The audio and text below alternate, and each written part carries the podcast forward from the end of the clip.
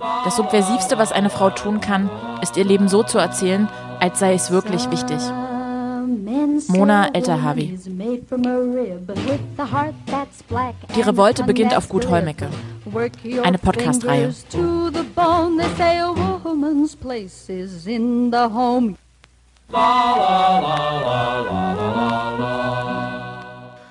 Okay, und Action. Nochmal? Abwidmen. Ähm, widmen wir. Nochmal. Ähm, genau, und weil unsere Ziel. Äh, nochmal. Genau, und weil unser Ziel ja auch eher. Mhm. Scheiße, ich kann nicht. Okay. Also so durchschnittlich zu sein, äh, mitzuschwimmen in irgendwie so einem äh, durchschnittlichen äh, Flow. Äh, scheiße, ich hätte, ich kann, äh, manchmal kann ich das halt richtig gut und manchmal kann ich es nicht. Auf der einen Seite ist es so ein sehr funktionales äh, Instrument, mit dem wir irgendwie unsere Umwelt und alles erfahren und bla bla bla auf keinsten. ähm, ähm, aber ja, warte mal, ich den Griff bekommen. Und nochmal den letzten Satz vielleicht. Mhm.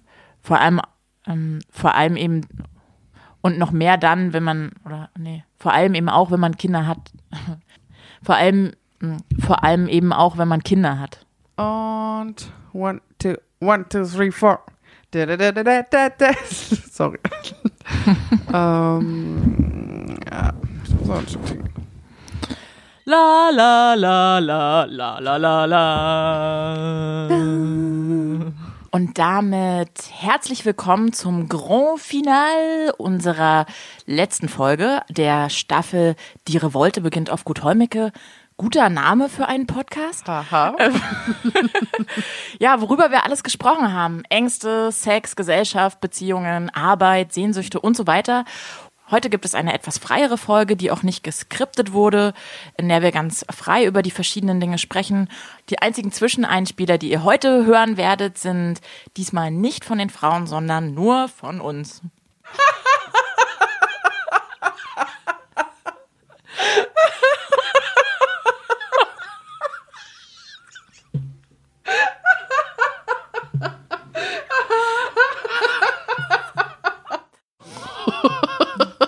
War das ein Bauch? Ja. Okay. Ich dachte, ein Motorrad hat gebremst. Na, das war. Ach Weiß, na. Okay. Ich bin schon auf offen. So eine scheiß Lüge. Äh, achten wir bis jetzt. Und äh, nur schöne Feindbilder pflegen. Feindbilder sind die besten Bilder. Mhm, ja, genau. Also dick sein ist äh, immer gleich undiszipliniert, faul. Anti-Deutsch. Geil. ähm, Äh.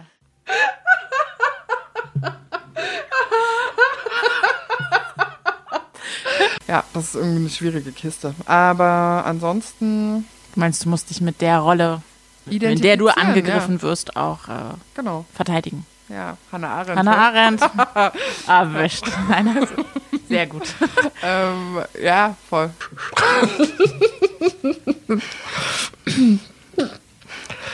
Und ja, heute ist es tatsächlich soweit, dass wir am Ende dieser Staffel sind und heute wird resümiert, noch einmal gemeinsam in Witz, aber auch ernst.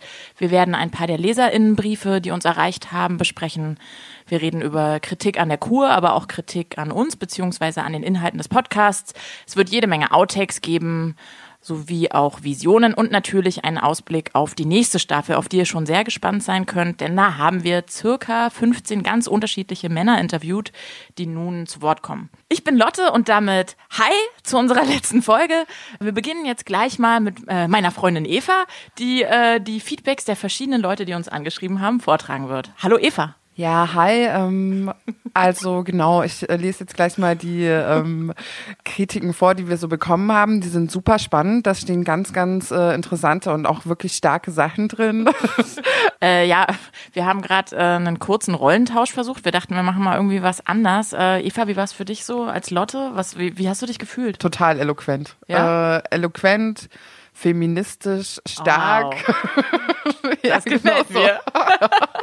Und du? Ja, irgendwie ein bisschen fröhlicher, heiterer, aufgeweckter, offener der Welt gegenüber und überhaupt allem so ein bisschen, ja, war gut. Können wir mal wieder machen.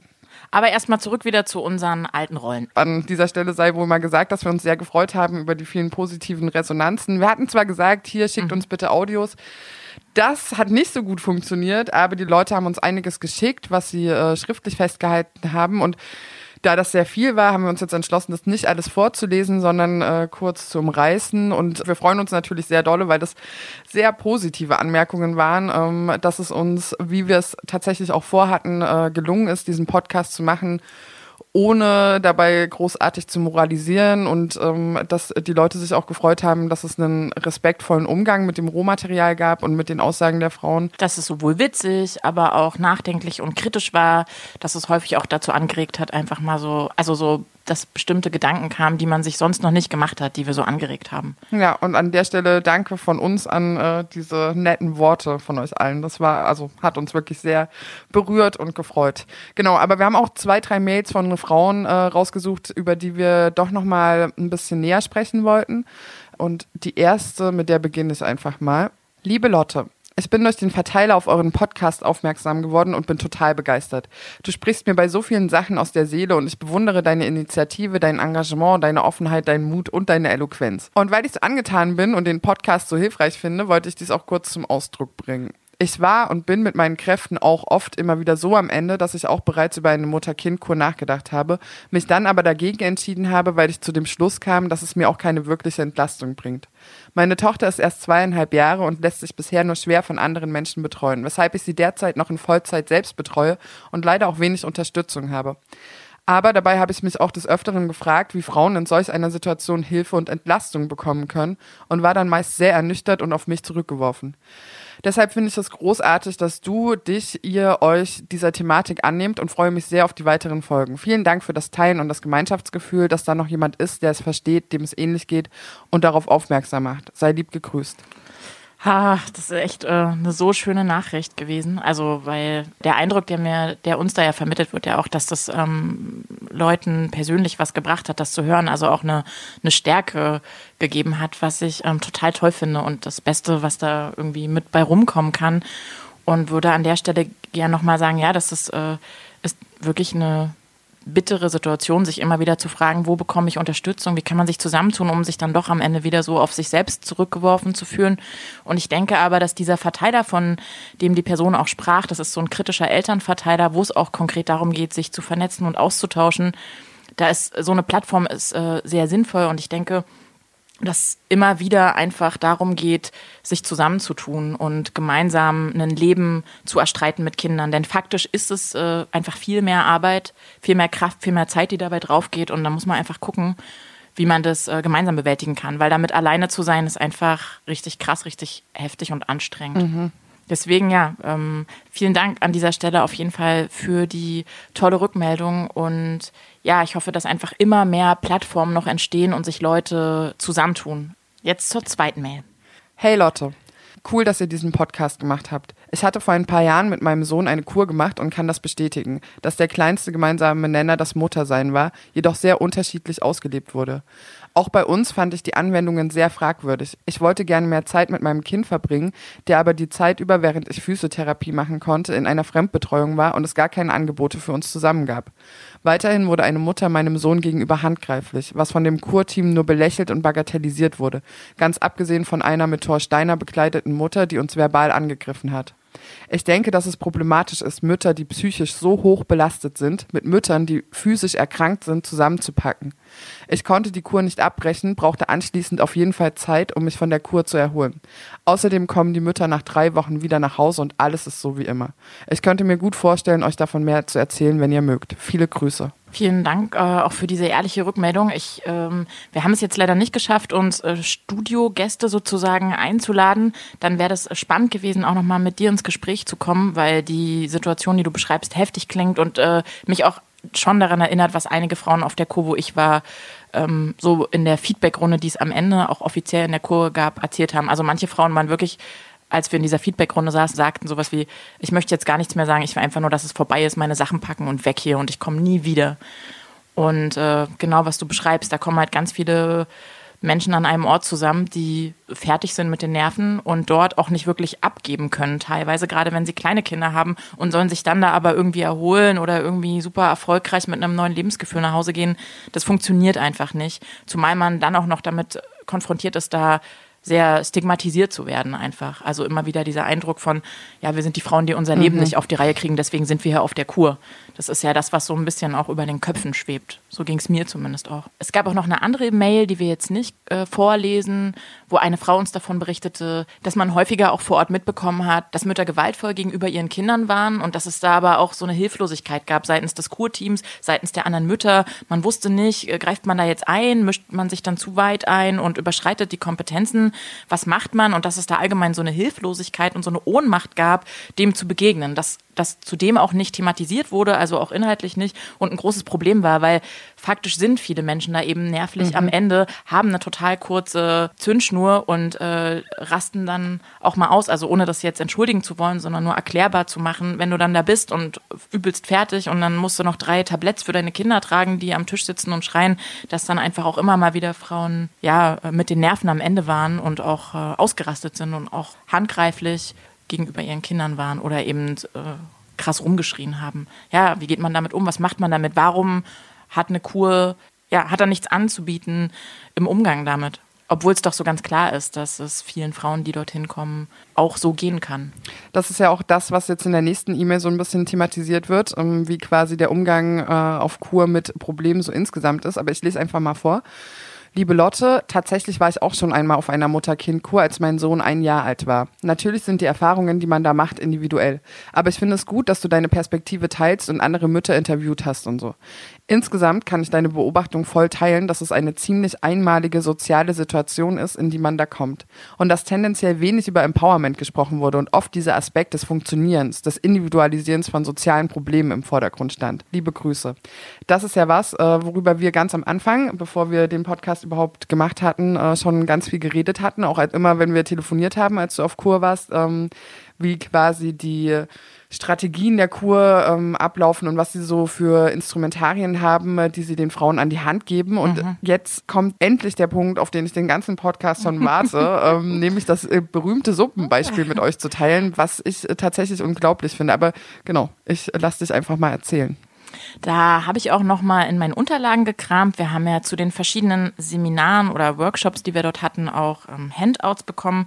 Genau. Und eine dieser gruppentherapeutischen Methoden ähm, nannte sich sozusagen Verhaltensänderung. Und da ging es ganz konkret darum, wie gehen wir mit bestimmten Verhaltensweisen, die wir an den Tag legen, mit denen wir aber nicht zufrieden sind, um. Und ähm, da haben wir hier die ABCDE-Methode nach Albert Ellis. Und die ist, ich lese jetzt vom Handout vor, geeignet für Menschen, die dazu neigen, auf unerfreuliche Ereignisse oder Schwierigkeiten übermäßig negativ zu reagieren. Hier hatten wir auch ein ganz konkretes Beispiel. Wir beginnen mit A, das ist das auslösende Ereignis. Mhm. Und das ist in dem Fall, jemand sagt mir, dass die Suppe versalzen ist, die ich gekocht habe. B ist die Bewertung, was sie sich selbst über das Ereignis sagen. Und in dem Fall halt, ich kann gar nichts. Äh, also das war dann, das wurde dann an uns gefragt, aber das war dann eben das, was viele auch gesagt haben. Oh nein, so ein Mist. Ich habe stundenlang in der Küche gestanden. Nie schmeckt's ihm. Ich kann nichts. So eine, so ein Mist. Keine Ahnung. Also irgendwie eine große Verzweiflung. C ist die gefühlsmäßige Konsequenz, Konsequenz mit C und Verhaltensweise, also die Folge und Auswirkung. Ähm, da steht hier, sie beginnen sich schrecklich zu fühlen und der Rest des Abends ist ruiniert.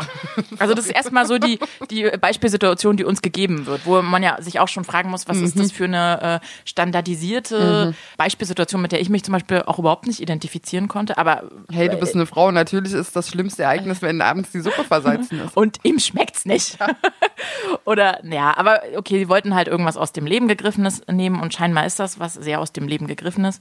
Genau, und jetzt geht's eben weiter weiter, weil es ja auch darum geht, diese Verhaltensweise zu ändern und damit einen konstruktiven Umgang zu finden. Wir sind jetzt also bei D und das ist die Art und Weise, wie Sie mit Ihren Bewertungen konstruktiv diskutieren sollten. Das heißt also, ja, dass man sich dann sagt, hey, äh, ist ja eigentlich auch nicht so schlimm, kann jedem passieren. Wer was macht, macht halt auch mal Fehler. Ja, dann essen wir jetzt halt vielleicht was anderes oder so. Und dann kommen wir auch schon zu E und das ist die neue gefühlsmäßige Konsequenz und Verhaltensweise, der Effekt.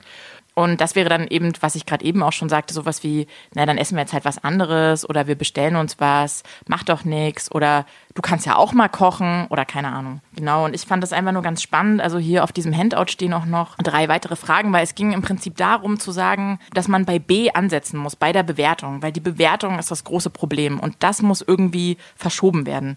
Hier steht ganz konkret, welche gedankliche Bewertung spielt hier rein, die dazu führt, dass sie sich so schrecklich fühlen. Und das, was die Person sagt, also dass die Suppe versalzen ist, das, das kann es nicht sein. Es muss etwas sein, was sie sich selber in dieser Situation sagen. Also, ich kann nichts oder so. Und dann was könnten solche ungünstigen Gedanken sein? Das Spannende daran ist eben, also die haben diese Beispielsituation genommen und damit funktioniert es vielleicht auch ganz gut. Aber da sitzen halt Frauen, die wirklich krasse Probleme haben, strukturelle Probleme haben, die irgendwie dahin gekommen sind, weil sie nicht mehr weiterkommen, weil sie am Ende sind, weil sie super erschöpft und ausgebrannt sind. Und da brauchst du halt nicht mit so einem Suppenbeispiel ankommen, weil das lässt sich überhaupt nicht auf äh, größere oder strukturelle Probleme beziehen. Zumal ja der Lösungsansatz ist, dass du immer bei dir gucken musst. Es kann sozusagen sozusagen nicht sein, dass das Problem ist, was dir jemand mhm. entgegenbringt. Es kann auch vielleicht nicht sein, dass die Verhältnisse ein Problem sind, sondern es muss etwas sein, was ich mir selbst in der Situation sage. Es kommt aus mir heraus, deswegen kann ich es auch ändern. Und das fehlte mir auch im ganzen Kurkontext einfach ähm, das Erfassen der Probleme als struktureller Probleme und dass vielleicht auch Situationen, in denen ich lebe, in ihrer Struktur schon total beschissen sein können und ich die auch nicht individuell mit einem noch besseren Entspannungsverfahren auf die Reihe kriege. Ich würde auch sagen, also für mich ist äh, das Problematische daran, dass es halt verschleiert, wenn Dinge kacke laufen. Ich meine, klar, die Herangehensweise, die macht mega viel und übelst oft stimmt es ja auch, dass ähm, man tatsächlich einfach, indem man so ein bisschen die Betrachtung der Situation verändert oder einfach mal ein bisschen runterfährt ähm, oder seine persönlichen Erfahrungen da mhm. äh, reflektiert, dass man dann auch schon anders mit einer Situation umgehen kann. Aber bei bestimmten Sachen, bei gewaltvollen Situationen, bei gesellschaftlichen Missständen, die einfach durch die eigene Herangehensweise äh, quasi abzumildern, das hält das Aha. System genauso, wie es Aha. ist, aufrecht und das führt zu einer Reproduktion genau dieser Probleme, anstatt dass man sie einfach kollektiv angeht. Und das ist ja, also das ist so höchst problematisch. Und ich meine, klar, können die das auf Kur, wahrscheinlich können die jetzt hier keine Revolte anzetteln. Guter Name für einen Podcast. Aber nichtsdestotrotz muss zumindest gesagt werden, äh, es gibt Probleme, die gesellschaftlich irgendwie verursacht sind und die man anders angehen muss. Mhm. Zumal es die Frauen eben wirklich auch dazu anhält, im Zweifel, finde ich, eine Situation auszuhalten. Und dafür spricht ja. auch die Reaktion, weil wir wurden dann in dieser Therapiesitzung eben dazu angehalten, jetzt eine eigene, also weil diese Suppen, dieses Suppenbeispiel war vorgegeben und danach war die Aufgabe, jetzt machen Sie mal ein eigenes Beispiel, schreiben Sie mal eine eigene Beispielsituation auf. Und dann haben wir die halt auch im, in der Gruppe diskutiert und die erste Frau, die sich meldete, sagte halt gleich, naja, ich möchte gerne mein Studium beenden und mm, äh, kann es aber nicht, weil mein Mann arbeitet, aber der geht dann irgendwie immer nur saufen und kümmert sich nicht wirklich und arbeitet auch nicht wirklich. Das Geld reicht hinten und vorne nicht und ich komme nicht dazu, mein Studium zu beenden. Er sagt aber immer wieder, doch, dann und dann und bald und dies und das und gleichzeitig ist er auch noch gewaltvoll und sie, das sagte sie auch in der Sitzung mhm. und sie fühlt sich gar nicht mehr so wohl, wo ich dachte, da hätten doch alle Ohren aufgehen müssen. Und da kannst du doch dann nicht mit, mit, mit dieser Schablone kommen und da irgendwie versuchen, so eine sehr simple Hilfestellung zu leisten. Die Therapeutin sagte dann nämlich auch, na ja, vielleicht spiegeln sie ja ihrem Mann, auch wenn sie dann so Boah. viel nachfragen, immer so, ähm, dass sie da ihm nicht so richtig vertrauen. Vielleicht geben sie ihm einfach nochmal einen Vertrauensvorschuss und vielleicht, vielleicht gelingt es ihm dann auch besser oder sie gucken mal zusammen, ob der irgendwie einen anderen Job findet, wo ich auch dachte, immer dieses Festhalten mhm. auch, schon ganz grundsätzlich, dass diese an der Beziehung festzuhalten, dass die Konstellation nicht auch problematisch sein könnte. Klar, das wäre auch anmaßend, wahrscheinlich von einer Therapeutin zu sagen, na, denken Sie mal darüber nach, ob Sie mit dem noch zusammen sein wollen. Aber irgendwie. Man muss das Problem auch benennen. Also man ja. muss es benennen, ansonsten muss man sich auch so klein vorkommen, wenn dann ja. wirklich du schilderst dein Problem und dann wird dir gesagt, naja, liegt vielleicht mehr an ihn oder wenn sie, also ja, gucken Sie mal, was Sie in der Situation. Sie können ihn nicht ändern, Sie können nur Ihre Haltung ändern. Und das war auch krass, weil die Frau, die hatte das so gesagt und hatte sich so geöffnet, ja auch mit den ja. Gewalterfahrungen, die sie erlebt hatte. Und dann sank sie echt wie so ein bisschen auf dem Stuhl zurück und war so, okay. Und ich dachte nur so, Wahnsinn, ist das jetzt, ist das, Das jetzt so deren. Ernst? In der Konsequenz ist es unsolidarisch, na klar. Und das ist im Prinzip auch eine Kernkritik, die ich an dieser Kur habe. Zudem würde ich eben sagen, dass da, was ich vorhin auch schon meinte, immer so ein bisschen so ein so eine von oben Herabhaltung verschiedener Leute, die dort gearbeitet haben, uns gegenüber an den Tag gelegt wurde. Das war dann teilweise auch so, ich weiß nicht, wir waren dann so beim, ähm, beim Aquafitness und haben dann so ein bisschen gequatscht nebenbei und haben dann auch mal gelacht und dann war es immer so, jetzt hören Sie aber mal auf zu schwatzen da. Da, da kam ich teilweise, dachte ich so, bin ich jetzt 13 und wieder in der Schule und darf jetzt hier nicht schwatzen und laut sein und stören. Ich dachte, ey, lass die Frauen doch mal Spaß haben, ey, die haben so viel Scheiße, mal jetzt lass sie doch da lachen, wenn die gerade was zu lachen haben. Und ähm, genau, ja, diese von oben herab Art und auch immer so ein bisschen der Eindruck, der uns vermittelt wurde, dass wir unser Leben nicht so richtig im Griff hätten und eben hilfebedürftig oder auch unfähig sind, weil sonst wären wir ja nicht da. Wir sind ja auf der Kur, weil irgendwas läuft halt schief und äh, das kriegen wir nicht hin. Und da ist jetzt der Ort, wo man uns vermitteln kann, wie wir es vielleicht hinkriegen. Wir sollen mit dem neuen Lebensgefühl nach Hause gehen und sollen dann aber auch aufmerksam sein, die Ohren spitzen und ganz wert aufsperren, um auch wirklich mitzubekommen, wie wir das bessere Leben leben können. Ansonsten, um nochmal auf die Kurkritik zurückzukommen, würde ich halt sagen, genau, es fand einfach kein Empowerment statt in irgendeiner Form. Es wurde auch nicht über irgendwie so klar, also äh, habe ich auch nicht gedacht, aber es hat halt einfach gefehlt in irgendeiner Form so solidarische Strukturen, Solidarität ähm, von Menschen mit Kindern untereinander, die einfach ähnliche Problemlagen haben, dass man auch einfach mal einen Ort kreiert, wo man zusammenkommt, wo man auch ein bisschen rumwütet und abkotzen kann über das, äh, was so läuft, wo man vielleicht sich auch mal einen Kopf stellen kann. Das fand ich auch ein bisschen doof, das Alkoholverbot. Auch nicht höchst problematisch, aber es wäre halt nett gewesen, abends Ja. mal zusammen eins zu trinken, wer Bock drauf gehabt hätte.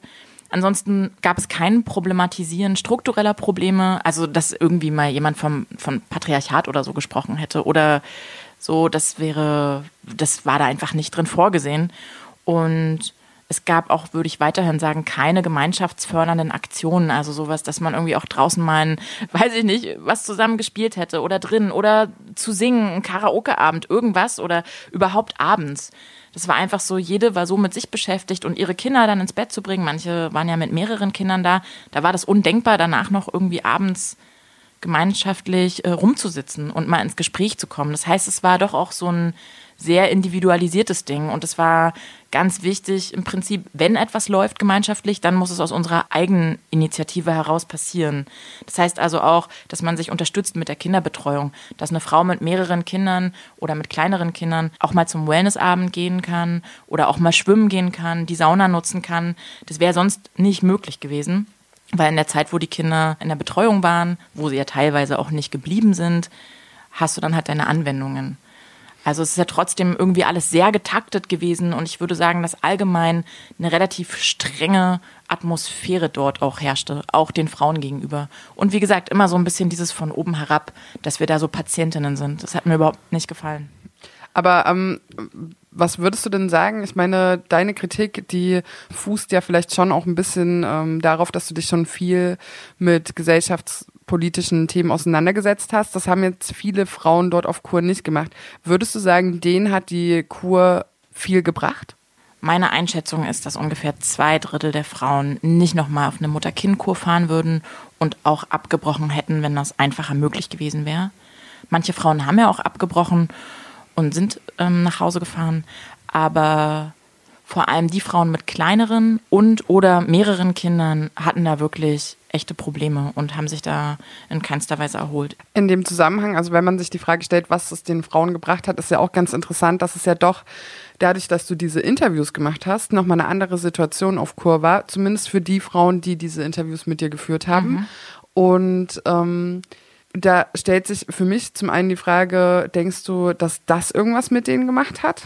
Ich denke, dass es mit jeweils der Frau, mit der ich ins Gespräch kam, als auch mit mir was gemacht hat. Dass wir einfach ähm, spannende Gespräche hatten. Ich habe ganz viel von den Frauen erfahren und äh, das Nachdenken über so Verhältnisse, also auch über die Gesellschaft und bestimmte Strukturen. Wir haben ja auch immer über diese Frage gesprochen, ist es Liebe oder Arbeit und so weiter. Hat, da gab es schon auch immer in eigentlich jedem Gespräch irgendwann so einen Punkt, ähm, wo es irgendwie so ein Nachdenken darüber gab, so ein gemeinsames und auch so ein, ah ja, krass, das äh, habe ich so noch nie betrachtet und das ist ja voll spannend. Die meisten Frauen haben auch gesagt, hey, äh, was auch immer du dann mit den Interviews machst, bitte sag Bescheid, bitte schick mir das dann, ich will da unbedingt dranbleiben. Dazu passt ja auch äh, folgende E-Mail ganz gut. Ähm, Hallo ihr beiden, ich habe eine Frage an euch, weil die sich mir immer wieder stellt im Umgang mit den Interviews, die ich führe. Habt ihr den Frauen den Podcast zugeschickt? Wie waren die Reaktionen? Fragt ihr euch manchmal, was sie dazu denken würden, was ihr aus den Interviews im Endeffekt so zusammengezaubert habt? Ähm, genau, und wie ist es du? Ich meine, du hast ja den Frauen äh, den Podcast geschickt. Mhm. Was kam da im Nachgang noch für Reaktionen? Also, und wie sehen sie jetzt vielleicht auch manche Dinge anders, so gerade durch den Podcast? Also, ich weiß von vielleicht vier, fünf Frauen, die mir geschrieben haben, die sehr begeistert waren und das sehr spannend fanden, die das auch geteilt haben, die das auch an ihre Freundinnen weitergeschickt haben. Das waren ausschließlich positive Rückmeldungen. Ich glaube, viele waren auch sehr überrascht, dass sie auf einmal so ihre Stimme und einen Teil ihrer Geschichte so ähm, in, in, in, einem Podcast hören. Teilweise hatte ich auch den Eindruck, dass sie sich so gefragt haben, also es kam auch in den Interviewsituationen vor, dass sie so meinten, was kann ich dir denn schon erzählen? Was soll denn jetzt spannend sein an meinem Leben? Ich lebe doch nur so ein einfaches Leben. Was willst du denn jetzt von mir wissen? Und wer würde sich das denn anhören wollen? Und ich glaube, so dieses Gefühl, zu vermittelt bekommen. Und das war auch so ein bisschen meine Haltung, dass ich gesagt habe, hey, äh, ich glaube, jede Geschichte ist erzählenswert und spannend und deine auf jeden Fall auch. Und gerade eben auch Strukturhaftigkeit in den Problemlagen zu erkennen, ist ja was total Spannendes. Festzustellen, vielen anderen geht es sehr ähnlich. Voll. Das ist ja auch tatsächlich ähm, was, was uns gespiegelt wurde. Also für mich äh, war diesen Podcast zu machen ja schon auch eine neue Erfahrung, muss ich sagen, auch wenn ich äh, andere Podcasts mache. Aber hier kamen wirklich auch ähm, Leute auf mich zu und das fand ich ganz spannend, gerade auch Männer und gerade ähm, im Zusammenhang mit der Sexfolge, die so meinten, das war total wichtig, ähm, dass ihr das gesagt habt und es war sehr krass, da irgendwie zuzuhören und die sich wirklich dafür bedankt haben, dass wir diesen Podcast machen und auch wirklich so ähm, ja, da irgendwie so ein solidarisches Gefühl selber äh, mitbekommen haben, aber auch so dann selber nochmal darüber nachgedacht haben, wie es anderen damit geht. Die Sexfolge hatte im Übrigen auch die allermeisten Klicks. Die hat innerhalb kürzester Zeit die anderen Folgen klicktechnisch. Wer hätte es gedacht? ja, aber wo wir gerade dabei sind, ähm, ich meine, mal abgesehen von dieser Resonanz, die wir bekommen haben, was würdest du jetzt im Nachgang sagen, wie war es für dich, den Podcast zu machen? Ich würde sagen, es ist die beste Art und Weise genau zu der Zeit im Corona-Shutdown gewesen, mhm. Ähm, das Material aufzubereiten. Ich hatte ja erst gedacht, vielleicht auch einen Vortrag zu machen oder so, aber ich, da wäre ich nie über so viele Stunden so ins Detail zu den einzelnen Fragestellungen gegangen. Das heißt, ich bin sehr glücklich darüber, dass wir das so gemacht haben, zumal das ja so auch sehr niedrigschwellig allen Leuten zugänglich ist. Man muss nicht irgendwo anwesend sein, alle können es hören wir haben ja auch gesehen, wie sich dieser Podcast unheimlich stark verbreitet hat und die Zahlen trotzdem täglich weiter steigen. Ja, es gibt Bedarf und der, äh, es spricht sich halt rum. Irgendeiner hat es gehört und die erzählt es dann weiter und so ist es halt irgendwie so Schneeballprinzipmäßig, dass es halt äh, immer weiter wächst und das finde ich total großartig. Ja, ich hatte auch äh, so also ein paar Mal die Situation, dass ich äh, zum Beispiel bei irgendeiner Demo-Orga ähm, mit einer Person telefoniert hatte, die ich noch nicht kannte und sie meinte dann plötzlich so, bist du Eva? Das ist doch deine Stimme. Und ich, das ist so, ja, sowas ist schon irgendwie abgefahren. Auch wenn ich sagen muss, dass äh, dieser Podcast mich einige Nerven gekostet hat. Mhm. Also ähm, und die Bedingungen unseres Aufnehmens waren teilweise wirklich äh, katastrophal. Das sind auf jeden Fall beste Bedingungen heute. Näher ran. So. Das sind da draußen Leute. Hört man das? Ist das schlimm? Glaub nicht. Hört man nicht. Und spannend fand ich auch, wie man im Zuge des Älterwerdens so zwischen realistischen. Ich bringe die um, echt. Ja. Also so, mach die Scheiße.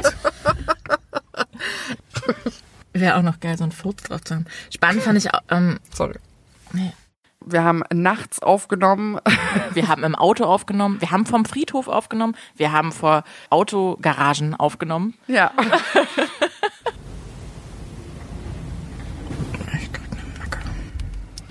Aber gleich sind die Parkplätze voll.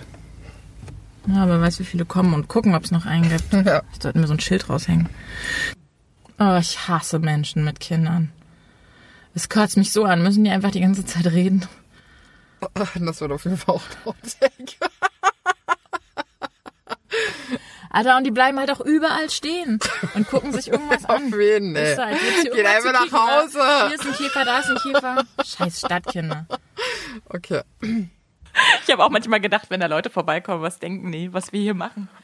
Naja, und auch, ich meine, die allererste Folge, die haben wir dreimal aufgenommen, weil immer irgendwas mit der Technik nicht hingehauen hat und dann gab es ein Fiepen oder dann war das. Und auch bei der Schneidearbeit, äh, das war schon, ähm, ja, krass. Aber ich würde sagen, nichtsdestotrotz dafür, dass es unser erstes Projekt war, ich meine, klar gehen Dinge schief und man vergisst mal was und hat nicht alles auf dem Schirm. Aber an sich fand ich es doch sehr gelungen. Nichtsdestotrotz, gerade auch inhaltlich, ähm, müssen wir uns natürlich auch selber schon kritisch einigen Fragen stellen. Und wir haben auch Kritik bekommen und haben auch selber Kritik an uns geübt. Ähm, Und äh, ich starte jetzt mal damit. Eine Person schreibt, in Folge 2 verwendet ihr den Begriff des Outings auf eine sehr unreflektierte Art und Weise.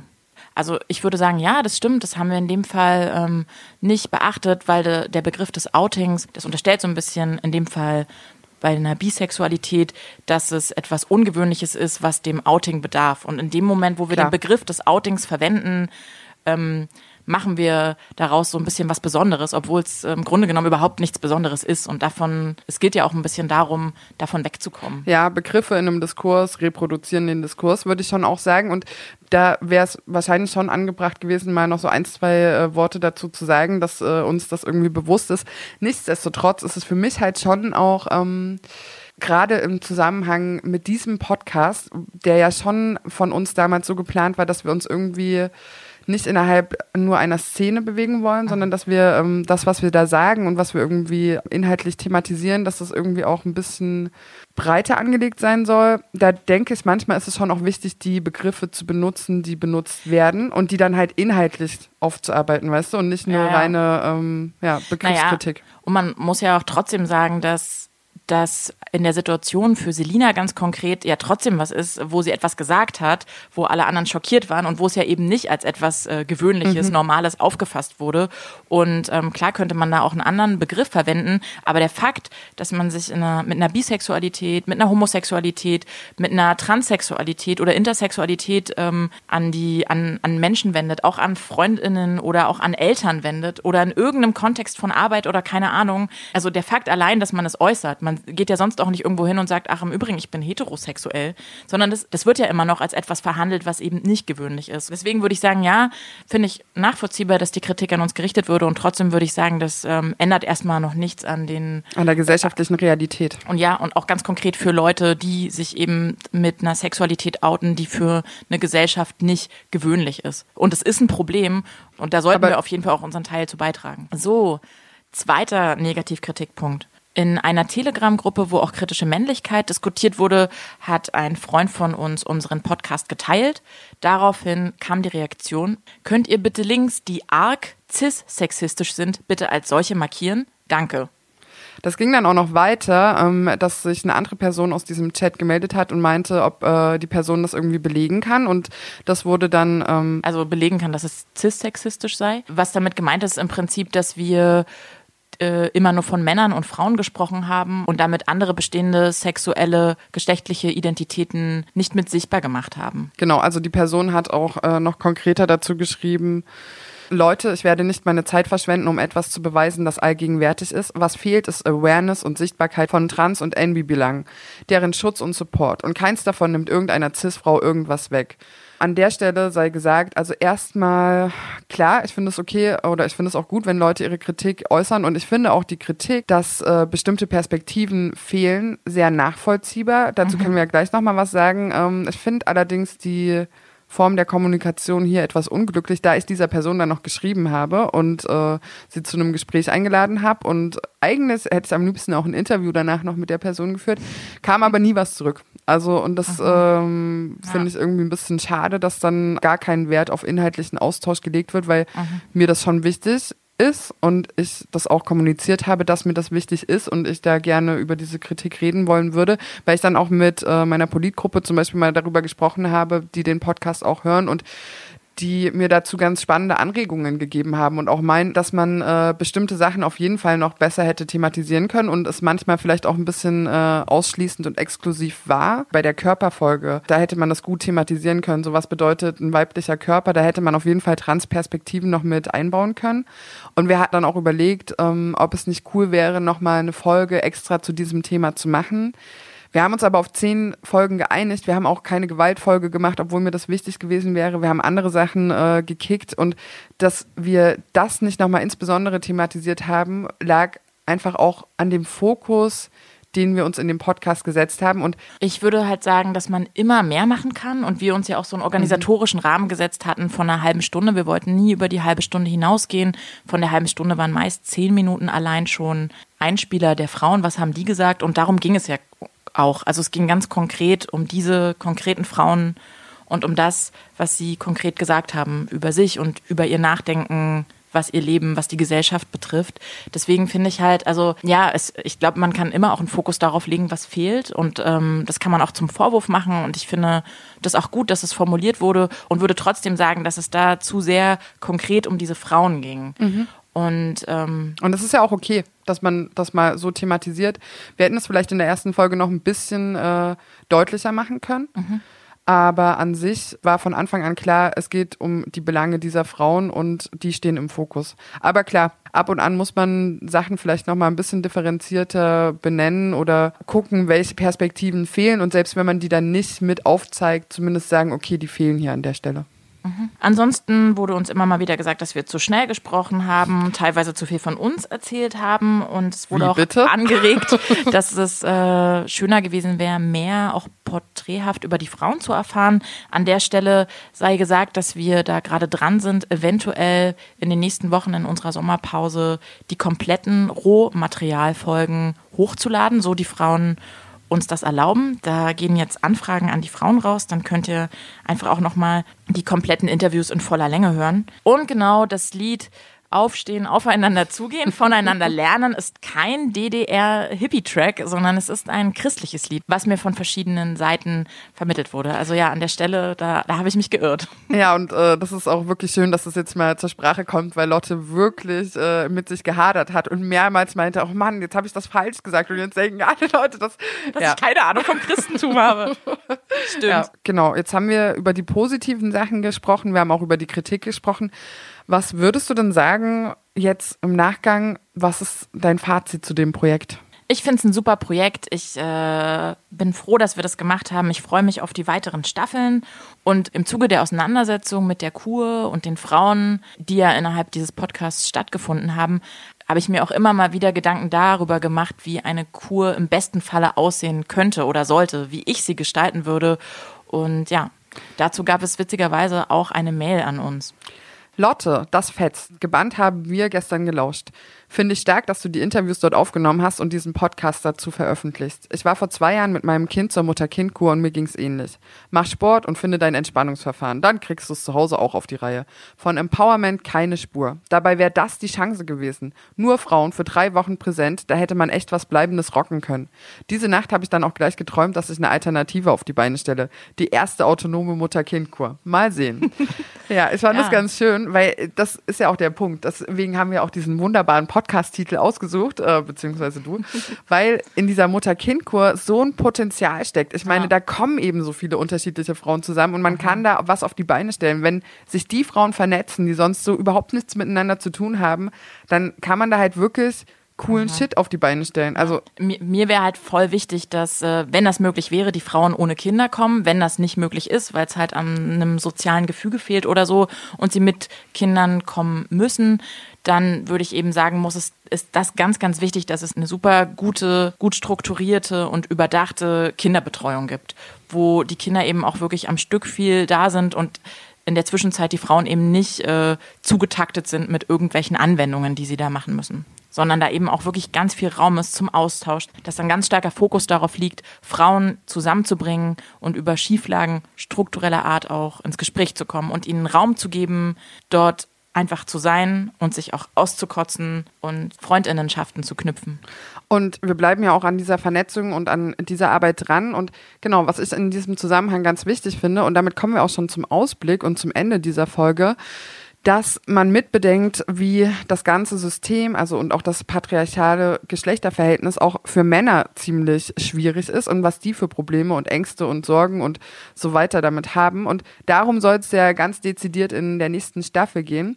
Insofern, wir sind schon am Interviewen, aber falls ihr irgendjemanden kennt, der Bock auf so ein Interview hätte oder wo ihr sagt, das sind spannende Perspektiven, die da irgendwie aufgemacht werden könnten, dann meldet euch gerne bei uns. Wir würden äh, uns wahnsinnig freuen, noch mehr Leute zu interviewen, um wirklich auch hier die Perspektive der Männer richtig einholen zu können und auch mal aufzuzeigen, was da eigentlich für Probleme, Motive und Männlichkeitskonzepte äh, eine Rolle spielen. Und Wenn ihr jemanden kennt oder selbst darüber sprechen wollt, was es für euch bedeutet, ein Mann in dieser Gesellschaft zu sein, dann meldet euch, schreibt uns an revolte-jetzt at riseup.net. Wir freuen uns über weitere Interviewgesprächspartner. Ansonsten kommt jetzt endlich der Part, äh, wo wir Grüße raushauen.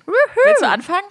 Also Grüße gehen auf jeden Fall an meine Politgruppe, die ähm, immer fleißig den Podcast gehört haben und äh, mich da auch sehr gestärkt haben und äh, mir Feedback gegeben haben, was ich ziemlich cool fand. Es geht auf jeden Fall auch raus an Luise und Leonie, die auch immer gehört haben und auch äh, von Anfang an gesagt haben, hier ist ein super Projekt und ähm, mich da irgendwie unterstützt haben.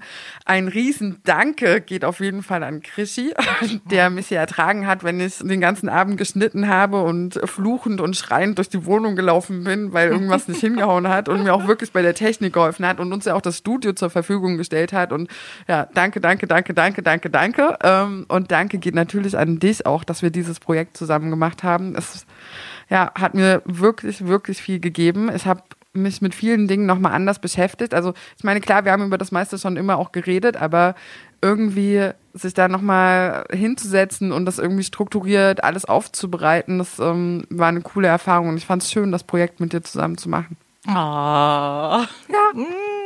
ja, mein erstes großes Danke geht an der Stelle an dich, äh, dass du das mit mir gemacht hast, dass du mich da auch so ein bisschen gedrängelt hast, aus diesem Material was zu machen und wir das auf die Beine gestellt haben mit allen Hochs und Tiefs und Hürden und Herausforderungen. Ja. Es war äh, es war sehr witzig, es war teilweise sehr anstrengend und stressig, aber es war, ja, es war einfach super cool. Vielen Dank dafür. Vielen Dank für diese unfassbaren Stunden an Schneiderarbeit, die du da hingelegt hast. Ich bin äh, sehr begeistert und hoffe, dass ich das auch ähm, bald selber kann. Danke für die Interviews. Und äh, ansonsten ein riesengroßes Danke an die Frauen, dass sie diese Interviews zur Verfügung gestellt haben, dass sie offen waren, mit mir in dieses Gespräch zu kommen nochmal. Danke für eure Rückmeldungen, dass ihr diesen Podcast geteilt habt. Und ja, ich äh, hoffe sehr, wenn diese erste äh, Mutterkind oder nur Mütterkur, die ich mir so vorstelle, stattfindet, dass ihr dann alle kommt und wir einen drauf machen. Ansonsten ein großes Danke an Andreas, der unheimlich viel Transkriptionsarbeit geleistet hat. Danke dafür.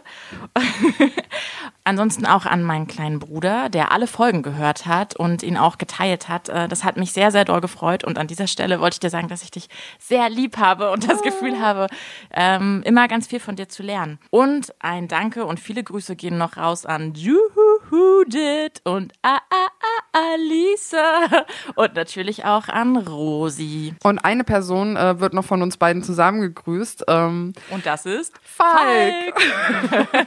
der immer ganz fleißig unseren unseren Podcast geteilt hat und uns auch immer ein Feedback gegeben hat, was super cool war und was irgendwie voll gestärkt hat. Und ja, vielen Dank dafür. Na, und auch danke an alle Leute, die äh, uns gespreadet haben und die äh, uns supportet haben, die uns irgendwie ans Radio vermittelt haben. Danke an Radio Korax. Und vielen Dank an die Leute, die bisher gespendet haben.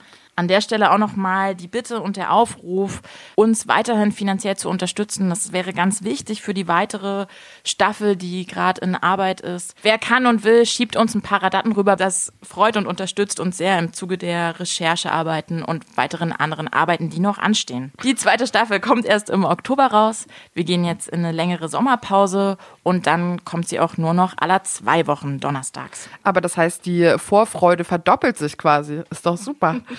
Und das heißt, wir sind jetzt schon am Ende der Folge angelangt. Und das war das letzte Mal, dass ich das so gesagt habe. Ähm, genau, bevor wir dann gänzlich weg sind, könnt ihr noch ein bisschen laufen lassen, weil noch ein paar Outtakes kommen.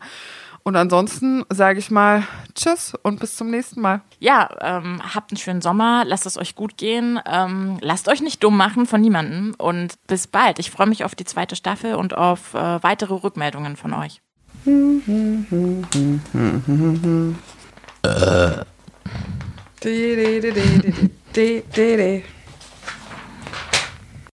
Ja, dieses Argument, äh, dass er natürlicherweise triebhafter ist und äh, dieser Betrie äh, und dieser Trieb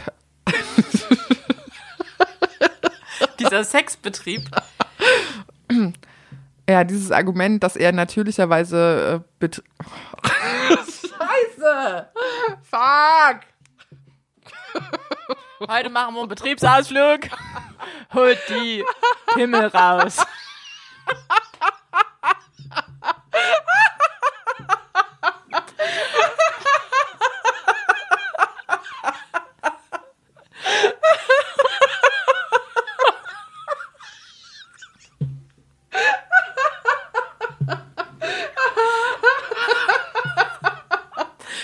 Oh, so geil.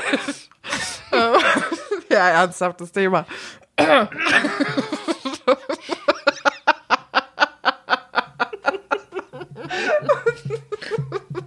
so schön. Okay.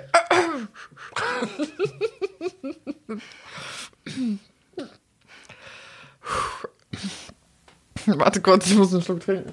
Man hört das sonst so dolle, dass ich nicht gelacht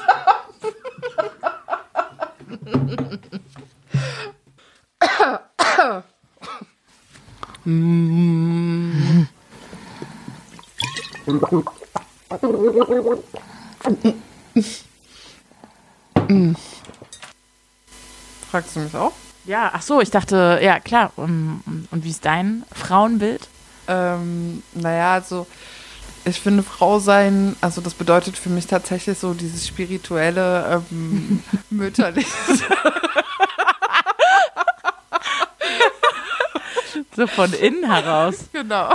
ähm, Diese romantische Zweierbeziehung von so einem Sockel gehoben werden muss und dass man viele Beziehungen braucht, ähm, in, also viele Poli. nee, also dass, dass, ähm, sorry, ja. dass alle Beziehungen wichtig sind und auch Freundschaften. So, Aufnahmen Krischi darf jetzt auch mal was sagen. Krischi, sag mal was. Scheiße. Scheiße. Das kommt als Outtake rein. Ah. Krischi, sag mal was. Ansonsten hätte ich jetzt auch noch eine äh, Frage und zwar, welche Worte kennst du fürs weibliche Geschlecht und welches ist dein Lieblingswort? oh, unfair. ähm, scheiße, jetzt muss ich Muschi. Möse, Äh, Vulva? ja, du beantwortest die Frage gerade. Ich habe nur drei gesagt. ja, oh fuck. Warte. Mumu. ja? Klar, kennst du nicht? Ja, was sagst du es auch? Ich? Nee, ich sag Vagina. Ich sag eigentlich Vagina. Ähm, Pussy. Vulva, Vulverinchen. Ja, das kannst du auch rausnehmen. Ich dachte, es wäre witzig, kurz nee, nochmal. auf jeden Fall, Ich habe mich nur so ertappt gefühlt, dass ich so wenig äh, Wörter kenne. Welche Worte kennst du für das äh, männliche Geschlecht? Tausend.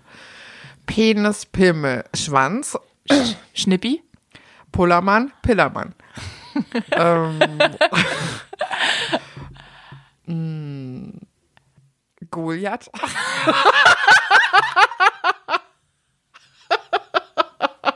Das kam aber bei dieser komischen Leben, lieben Leipzig. Äh, Ja. ja, da hat er, oh Gott. Fuck. Ja, überhaupt diese, das ist auch nochmal spannend, oder? Diese. Personifizierung von Ja. Typen mit ihrem Penis, dass sie dem einen Namen geben Auf oder da jeden. irgendwie sich ganz komisch mit identifizieren, das finde ich auch. Willi. Ja. Ja. Willy Wanker. Und ich meinte dann so ganz allgemein Humor und dass die Person irgendwie aktiv ist und Bock auf Neues hat und darauf Dinge zu erleben. Und was mir ja ganz wichtig ist, dass jemand. Großer Penis. Hey, heteronormative Beziehung oder was? Nein, das nimmst du nicht mit in die Outtakes, Wehe. I'm killing you. Die Revolte beginnt auf Gut Holmecke. Eine Podcast-Reihe.